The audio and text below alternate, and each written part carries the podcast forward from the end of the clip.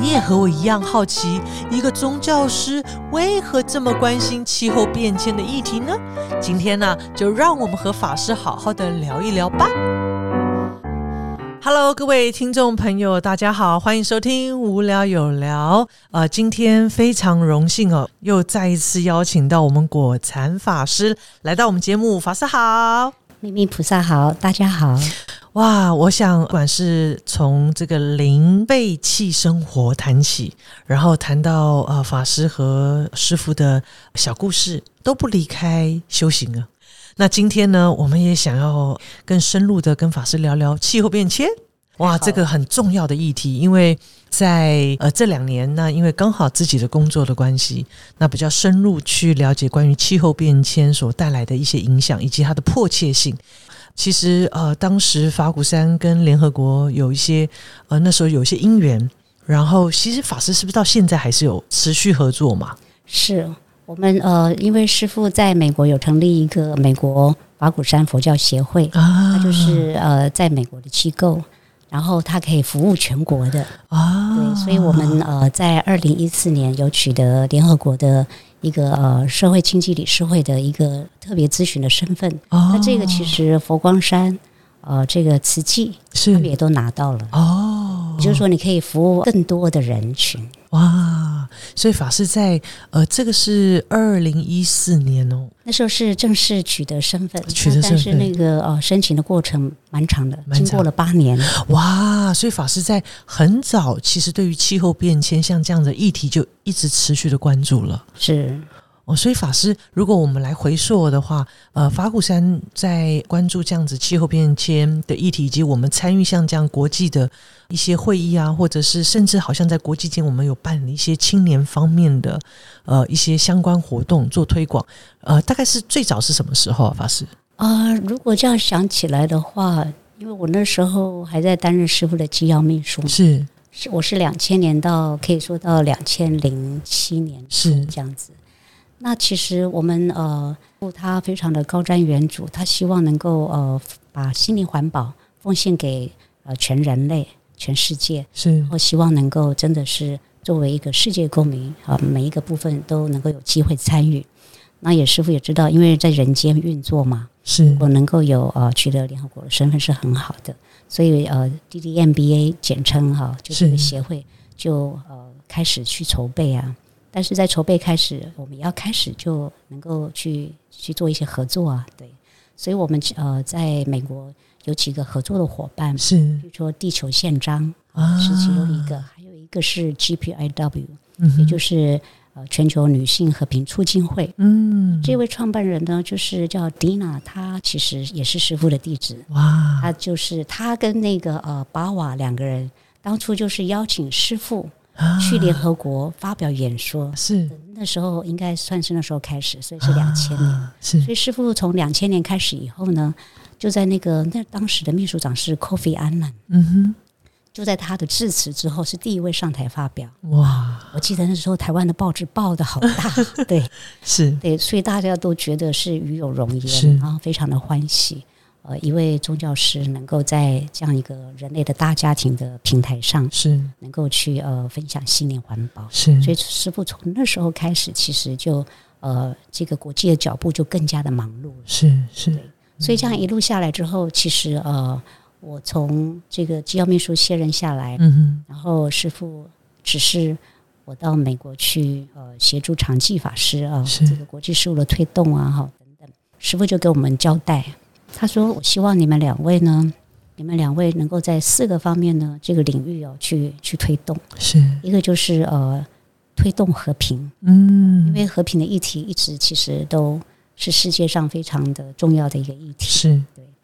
然后第二个就是要能够培养青年。嗯，而且师傅的这个青年他是呃非常的宽大的。是他觉得只要是呃青年，我们都应该培育。嗯，所以他其实呃，我们台湾的青年当然要培育。”是国际间的，是啊，然后再来就是做呃环境保护的，是的这样子的一个意义，是，然后再来就是跨宗教的交流，嗯，对，因为师傅很深的知道这个跨宗教的交流呢，其实彼此的了解其实很重要，嗯嗯，对，每个宗教都很好，是是，但是通常有时候有些教义是人的诠释不同而产生摩擦冲突，是是，所以那时候师傅就交代我们这几个任务，环保议题已经是在里面了。是是，那时候我记得。我们两千零五年落成嘛，嗯，在那个之后，其实很快的、密集的，我们可能两千，我记得是两千零六年了。其实陆陆续续，我们其实有办过亚非的高峰会，嗯，对，所以有很多国际青年来。啊它虽然叫亚非高峰会，其实也有呃那个 Earth Charter，就是地球宪章嗯哼，这些呃青年的精英们都有来，这样。是，然后还有办过这个呃这个呃叫做青年和平高峰会，嗯，因为有一年呢，其实我们是在联合国要参加一个呃世界呃青年领袖嗯，会议。是，那我们那一次在台湾也选拔了十五位的优秀的青年，哇，那次选拔很盛大，各界的这个全几乎全国都都来这个，呃，能希望能够被选上，我们选了十五位。是。那一年法师我有印象，因为我们因为我我们没有就没有办法这么优秀，没有被法被选上。但是但是这是祝福那些被选上的这些青年真优秀，是。嗯，呃，这这个不是你不优秀，是那时候的因缘是现在你是相当优秀的，感谢法师。是。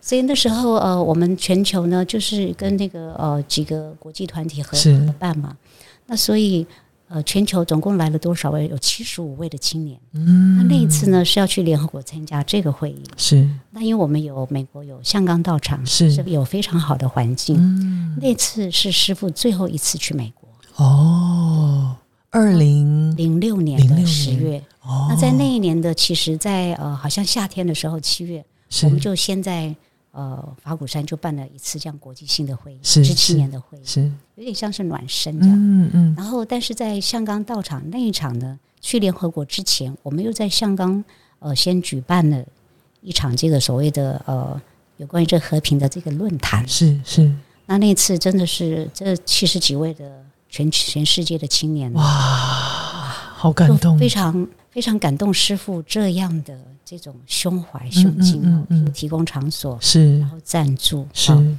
然后就是一直撒种子，希望这些国际青年真的，他们就是每个国家他们呃来自己的国家的这个未来的希望。是。对然后师傅就让他们知道，说我们这些长者把世界弄得这么乱，对，但是你们年轻人呢，也不要害怕担心。那要讲和平，可以的，嗯和平是可以做得到的。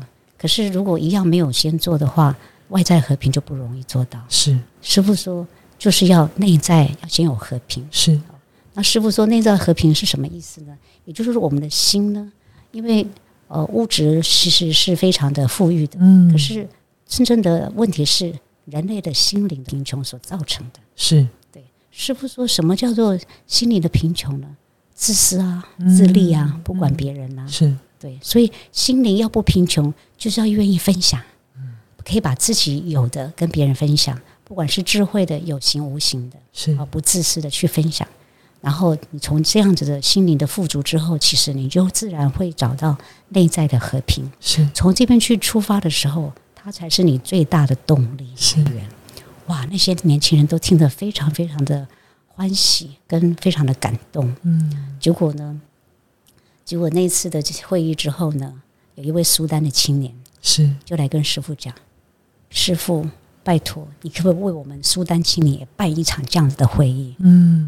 哇，师傅就说：“你觉得很好。”他说：“太好了，嗯因为苏丹、南苏丹、北苏丹一直在战嘛。”是对后来师傅就把这个记在他的心上。后来也有阿富汗的青年跟我们这样反映，哦是。后来有伊拉克的青年，他们都是在战乱冲突的地区，嗯还有柬埔寨的青年。嗯对，因为他们经过赤缅统治之后，这个断层非常的严重，所以后来是希望能够呃去募款，是。呃跟一些企业家让他们知道说，哎，现在我们想做一件有意义的事情，是。那你们是不是可以来支持？嗯。哇，他们都觉得非常有意义，嗯。所以我们就这样一场一场的开办。是。那虽然说我们其实说它是一个和平的议题，可是其实我们讲的时候是把四环都带动进去，把新五四都带动的。嗯。所以这些青年们就发现，哇，在这些的这个冲突地区呢，有很多是所谓的倡议家，我们叫 activist，就是做一些社会运动的，因为他们看到不公不正，是。所以他们觉得他们需要做一些改变，嗯。对。要有一些变革，所以他们其实呃，做到最后，其实刚开始非常有这个志愿志向，然后很有勇气，可做到最后都精疲力尽，然后觉得没有希望。嗯，所以在这个时候，我们心灵环保给他们的，就是让他们能够重新整理，然后停下来，暂停一下，你先呃要了解自己，然后知道世界它是怎么运作，你的内心是怎么运作，当然更要清楚。所以就让他们这样子整理之后呢，发现哇。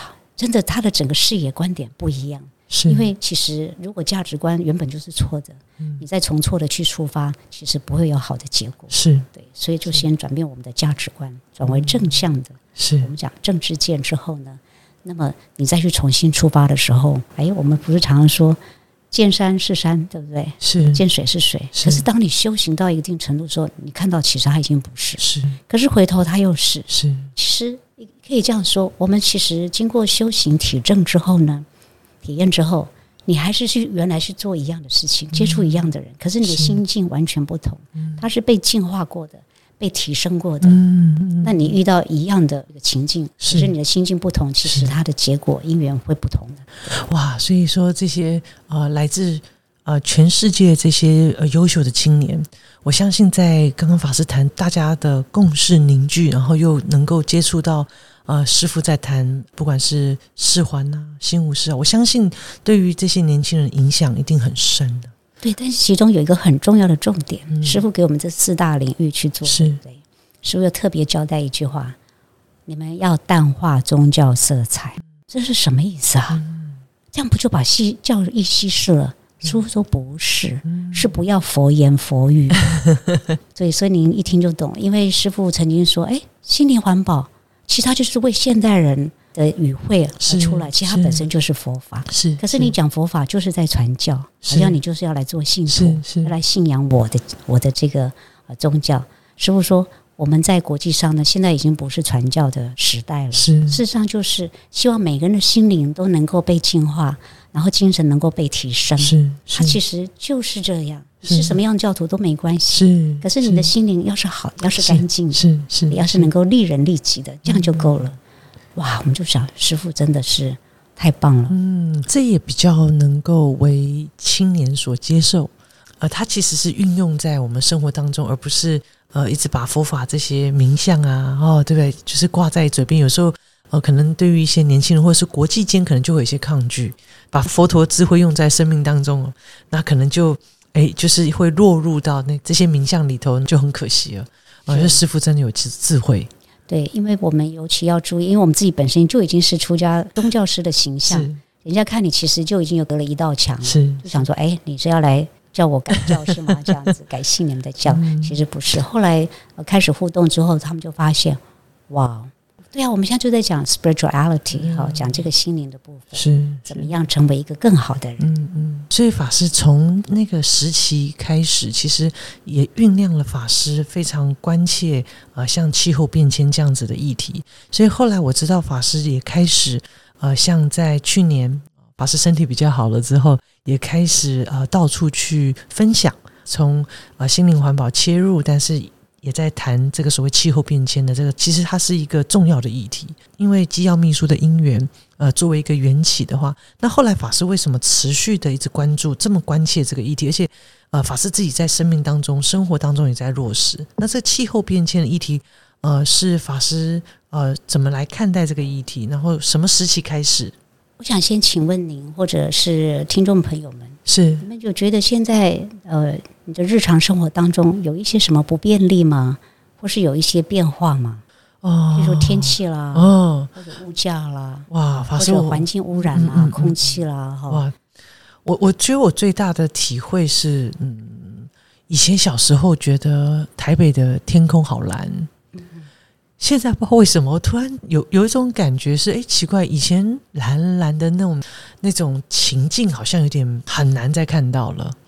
然后再来是，我发现到以前四季好分明，现在觉得四季不太分明了。更明显的是，我发现空气污染很严重。啊，就是呃，身边开始有比较多的人，好像在比较容易会有这些气管方面的一些疾病，所以其实已经有多多少少对。有。真的自己有体验到了，而且台湾缺水这个现象，呃，我觉得呃，比比起我小时候或是成长过程，我觉得呃，台湾本来就是缺水的国家，可是现在感觉更严重。所以其实我为什么会一直这么关心？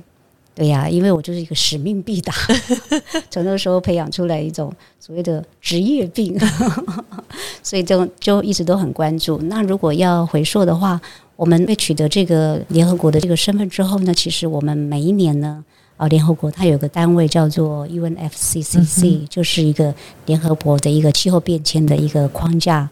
公约的好一个这样的组织呢，那么他呢每一年都会办这个会议，比如说第一届、第二届、第三届，是是这样延续下来。然后他办的时候，我记得我们我跟长继法师第一次参加是在两千零九年的，嗯，这个在 Copenhagen 呃丹麦的哥本哈根开的会。议，因为那次的会议其实也是也是蛮重要，因为所谓的京京都议定书，也就是说全球呢这个大家庭呢后来已经。呃，已经都已经意识到了，其实环境已经在改变人类的很多，已经算是影响我们人类的社会发展呐，还有经济的运作等等。所以发现，哎，大家不能不注重了。对，所以两千零九年那次我们就开始啊，第一次去参与。那往后我们几乎每一届都会参与。对，那所以我们就会得到很多的资讯，第一第一手的资讯啊，是。资讯就变得一下变得很开阔出来哈，哇，你就会知道很多。因为有时候在台湾就是看到翻译的啦，可能有时候也比较片面，嗯嗯嗯，不是也比较没有呃完整性，是。所以那那个资讯突然就哇一下就变多了，所以就发现哇事情真的是太严重了。嗯，那所以京都议定书要到期了，所以在第二十一届的时候，在巴黎办的那一次啊，COP 二十一嘛哈，那次就有一个巴黎协定。终于，全部的会员国一百九十多个全部都同意，哇！要把全球的这个所谓的升温呐，是要控制住，是一定要控制在两度。嗯嗯，对。为什么呢？因为顶尖的全球的科学家已经告诉我们了，是这个温，这个到本世纪末，如果我们现在我们所有人类的活动的生活的方式啊等等加总起来。如果我们再不改变的话，是这个本世纪末，你才会升到几度？四度度以上。哇！有一有一个研究是说要四点八度，那相当是五度哎。可是很不幸的是，其实如果升到三度的时候，最后是完全失控的。嗯，它不但失控，还会加速它的升温。是，所以这么严重的事情，当然全球人类就开始。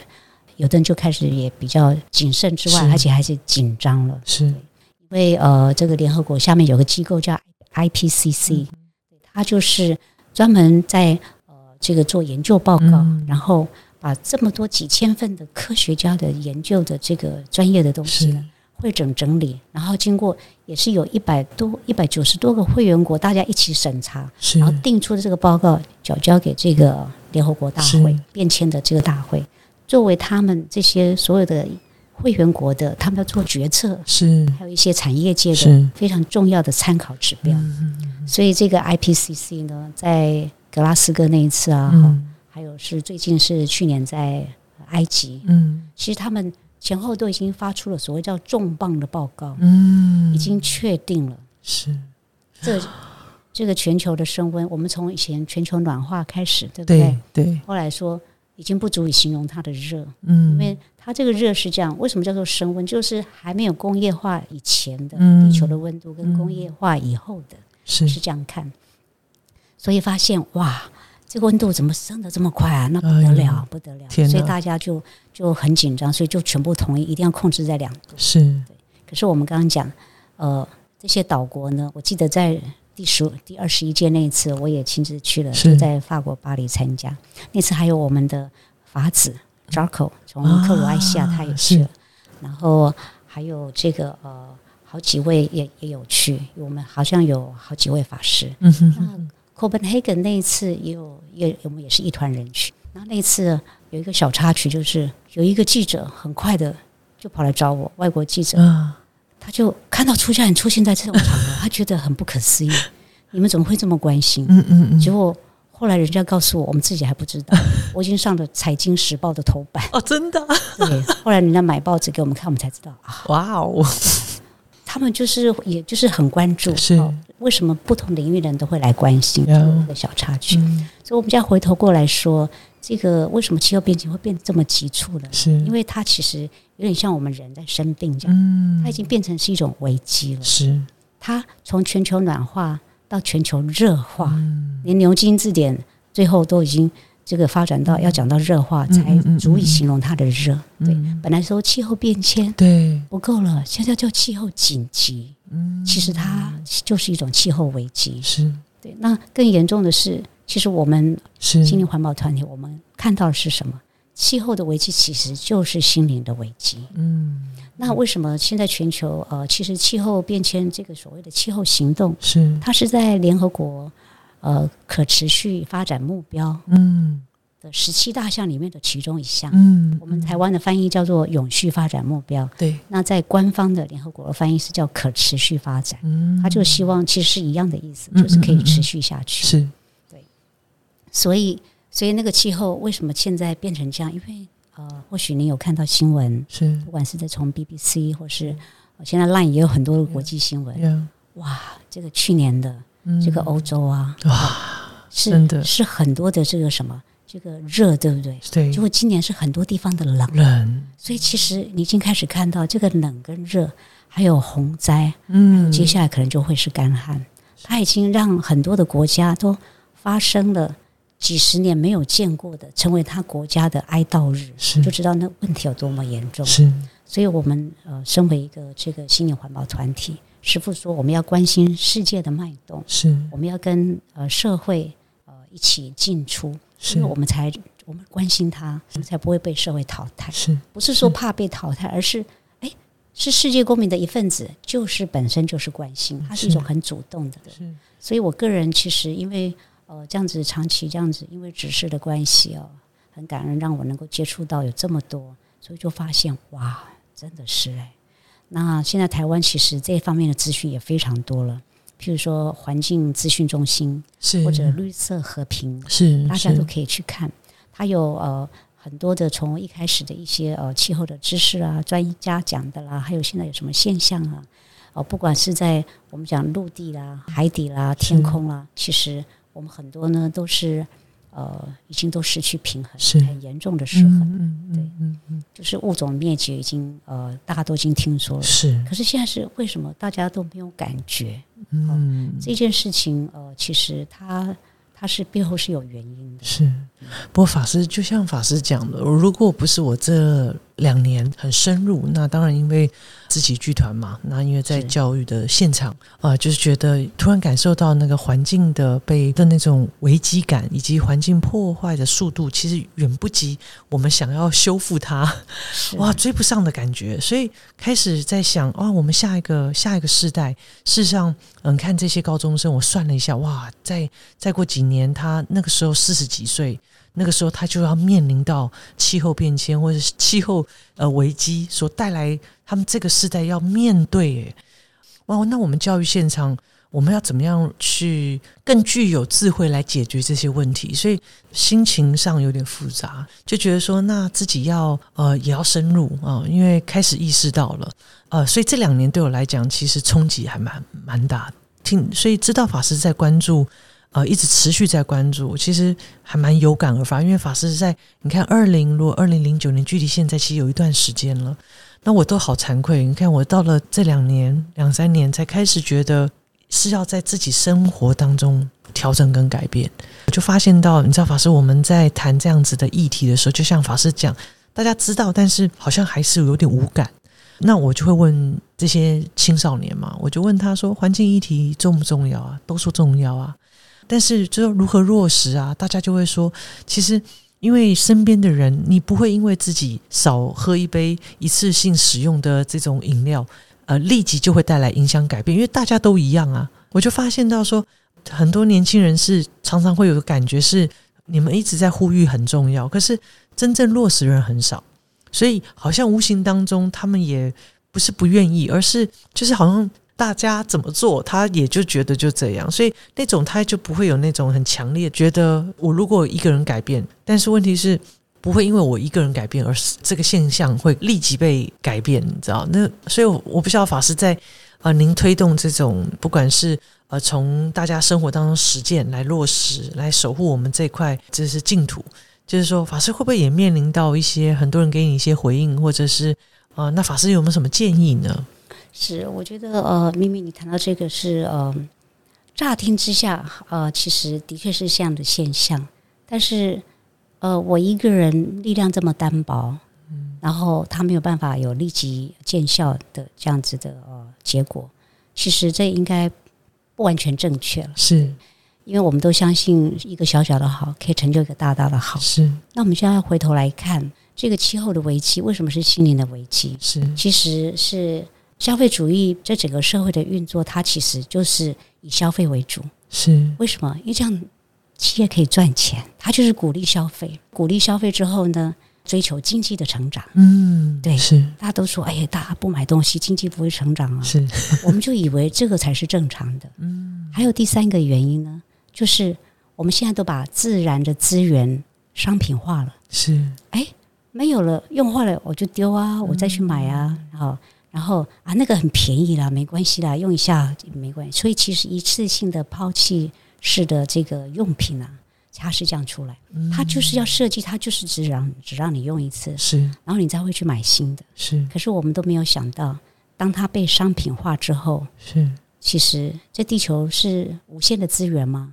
嗯，其实地球的资源是有限的，对，嗯，那因此我们其实我对我来说，我的很深的感触就是，我觉得它是一种连接文化的断裂，嗯，它断掉了，为什么？因为我们现在这个分裂的文化一直被强化，是。对，他就叫你要消费，是，哎，你不够好，是，好，你看广告都告诉你，你看我们的 model 这么好，你看你只要用我的产品，就会更有人缘，然后更像什么，就是这种的。消费主义的这种洗脑，这种价值观深植人心。是，然后第二个一直追求经济发展。是，可是经济发展，您知道我们这个贫富不均是多么的悬殊吗？对，全世界很多地方都是这样。可这是被设计出来的。嗯，所以现在我们如果能够知道真相的时候，因为通常呃媒体啊不会告诉你这些真相，除非你自己去查询。是对。那有很多，有时候我们是因为碍于语言的关系，没有办法看到它真实的数据。是，然后再来就是我们讲自然商品，是的，呃，自然的这个资源被商品化。可是你有想到吗？我们从一出生开始，这些东西都从哪里来的？嗯，没有一样东西不从大自然而来。嗯，对，所以我说它是一种连结的。文化的一个断裂，是它就是一直分裂。它这个整个社会的运作，它其实就是不要让你做一个聪明的公民，嗯，不让你知道真相在哪里，嗯，对。所以有人曾经说过：“嘿，现在听说吃肉会让那个呃地球更热，的确是的，尤其是吃牛肉，嗯，还有各种的肉品。”他们就说：“哎，那吃素人就说，如果把屠宰场。”让他是大家看得到他整个宰杀的过程，你还吃得下去吗？他就是让你完全是透明化的时候，现在是因为很多东西都没有透明化。对我只是举例哈，所以很多的东西其实都不是透明化。他们也告诉你，哎，你用卫生纸其实要要污染环境很多的，要砍树啊。是，大家可以想想看，如果一个人的肺脏坏了，可以存活吗？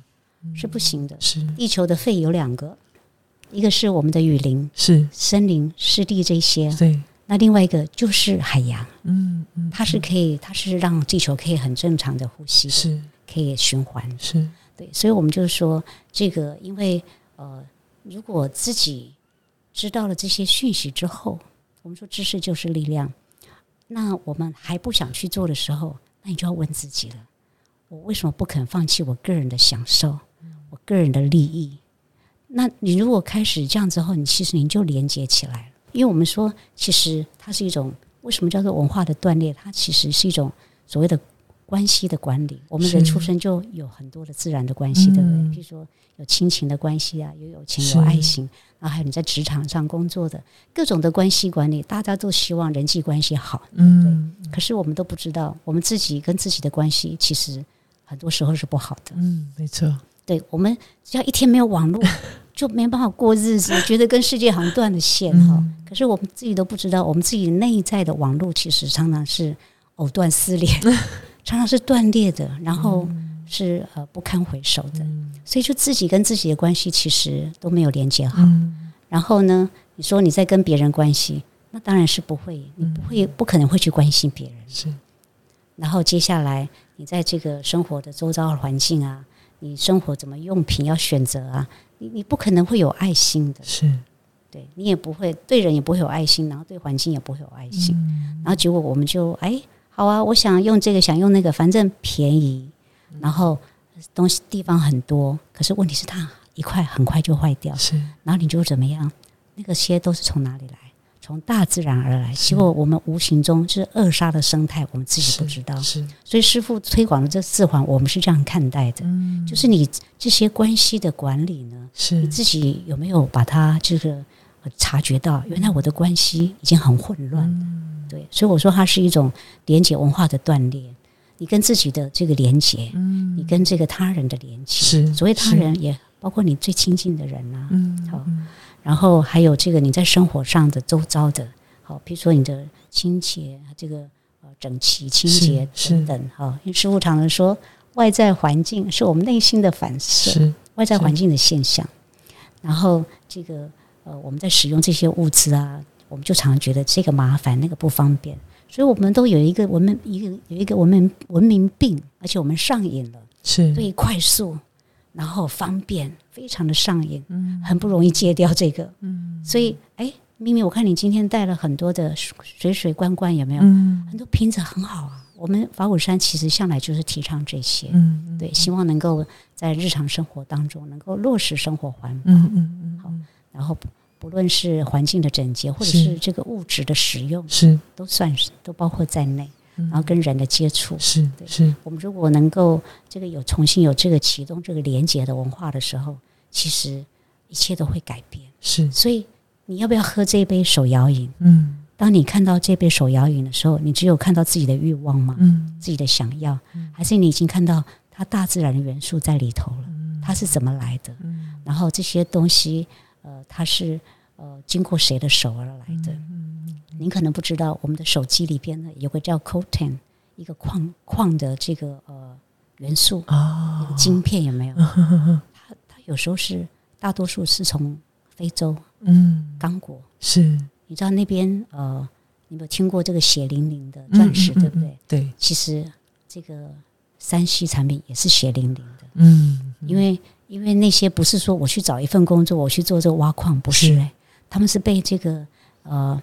这个有武力的，是。有武装设备的民民军，是。因为他们希望能够要有钱，嗯嗯，好，要能够吃喝玩乐，是。他就购买了武器，然后控制你整个村庄，是这些年轻人是这样子活生生的，一一辈子的命就是在挖那些矿，嗯，然后我们在在这这另外一头的文明世界，我们是快速的去换手机，是。完全不知道其实它是怎么来，是。来龙去脉，是对，是。所以就说，我们其实有时候我们可能要呃，因为自己没有办法处理这样的内在的关系的时候呢，还有这些连接的这些文化，其实我们就麻木自己，就用吃的来麻木自己，是用玩的东西来麻木自己，用消费来麻木自己，是，所以我们才会说，其实气候危机，其实它就是心灵的危机，是是。所以就像法师说的，嗯，确实我们看到，呃，现在我们。整体其实是集体的人类要共同来面对了，所以呃，确实要从我们心灵环保来着手啊。那刚法师特别谈法鼓山有推动四环，法师是不是也可以介绍一下？好，那四种环保呢？呃，师傅在这个一九九二年就提出来，第一个就叫做心灵环保，是因为我们人这个叫做智者。嗯，万物之灵嘛，就是这个心灵是非常可贵的，是有很多的功能，思辨啊、记忆啊，哈，等等的。然后这个心灵环保呢，它就是一个中心主轴，是以它为主轴，然后发展出这个礼仪环保，就是人跟人之间的。因为我们人类是一个群居的动物，我们不可能独居。是有啦，有些人还是过着这个。叫做与世无争吗？嗯，还是叫一世孤立的生活？那是少数哈，但是大多数的我们都是呃所谓的呃群体的社会。然后再来就是生活的环保，嗯，因为师傅他这样看待的时候呢，其实他是整个我们叫做全全方位的一个思考的方式。是，那我们在人间以人为本，佛法也是从人出发，是对，但是人不可能单独存在，嗯，对。一定就是大家彼此互助，是，所以这个礼仪环保是不能少的。那在生活上更是，因为每天我们每个人虽然生命长短不同，可是生命可以有很有品质啊。嗯，所以你的生活的方式要怎么过，那也有一个健康的方法来过。是，然后再来就是所谓的自然环保，是因为我们呃出生到这个世界上，从母亲的这个肚子里开始，其实我们就开始用大自然的资源了，是我们自己不知道。是对。那这个是整体的要来看待，为什么呢？因为师傅说，地球就像我们的身体这样子。如果身体有病，我们就要赶快去看医生；然后有受伤，就要赶快医疗。是是。那地球现在出了这么大的这个生了这么重的病，那我们怎么能够漠视不管呢？是因为没有它，我们其实是活不下去。嗯。但是呢，没有地球啊，没有人类，其实地球还可以继续活下去。这是一个非常讲起来有点残酷，可是它是事实。是因为人类的发展也不过是呃二十多万年嘛。是，所以我想呃，在短短的这个工业化后，其实整个呃地球有很大的变动。是，那我想呃环环不管是呃呃从环境环境议题，或者说我们讲气候变迁或气候危机，其实是我们确实是要正视的一个呃一个议题啊，全球性的一个议题。然后今天也非常感谢呃国禅法师哦，从呃就是说法鼓山呃其实是在关注这样子的一个呃全球性的议题，其实在很早之前其实就一直在持续的。那也希望呃透过啊我们大家一起来携手啊，就是说呃不管是由内而外或由外而内，就是说。呃，其实不要忽忽视自己小小的力量，就像法师讲，小小的好会变成大大的好。如果每个人都想说，反正我我做，那大家不做也没有什么差的话，那那就啊，那那，所以我们现在就看到这个现象了。所以现在是集体人类应该要醒觉的时候了，就是从我们个人的醒觉，然后我们去扩及影响更多人一起醒觉。那。那个善的力量哦，就是像那无尽灯一样哦，灯灯相续，确实哇，那就是无量的光明哦。所以呃，今天非常感谢呃国禅法师啊，从呃谈到呃整个呃法鼓山怎么样去呃参与像这样子的一个呃呃重要的一个盛世哈盛会哈，那但是又是怎么样落实在呃法鼓山的这个整个红化的事业里头，那进而呃也。呃，跟听众朋友们分享，就是法鼓山一直长期在推动心灵环保。那其实我们有四环，那不管是在礼仪啊、生活啊、在自然啊，我们都在落实哦。所以呃，再一次的邀请听众朋友，让我们一起合作，好，携手合作哈，我们整体人类一起合作。那我相信呃，为我们下一个世代一起努力，那也可以从我们以身作则来影响我们下一个世代。呃，大家一起齐心齐力，我相信呃，这个地球它自然会慢慢修复。啊，他的那个力量还是修复的力量还是很大的，所以我们要有信心哦。所以谢谢果禅法师，谢谢咪咪菩萨。那各位听众朋友，我们想呃，从这个环境的这个变迁啊，或者是我们讲气候变迁来谈起。那当然呢，呃，法师在生命当中也有一场生命的气候变迁，那也非常的期待可以和我们的听众朋友来分享，我们如何呃，当我们生命哈。呃，有这样子的气候变迁时，我们如何更如何用什么样的方法，或者是更有智慧的来面对它？那接下来啊，欢迎您持续收听我们下一集呃，跟果禅法师的这心灵对话。那各位听众朋友，我们下次线上见喽，拜拜，拜拜。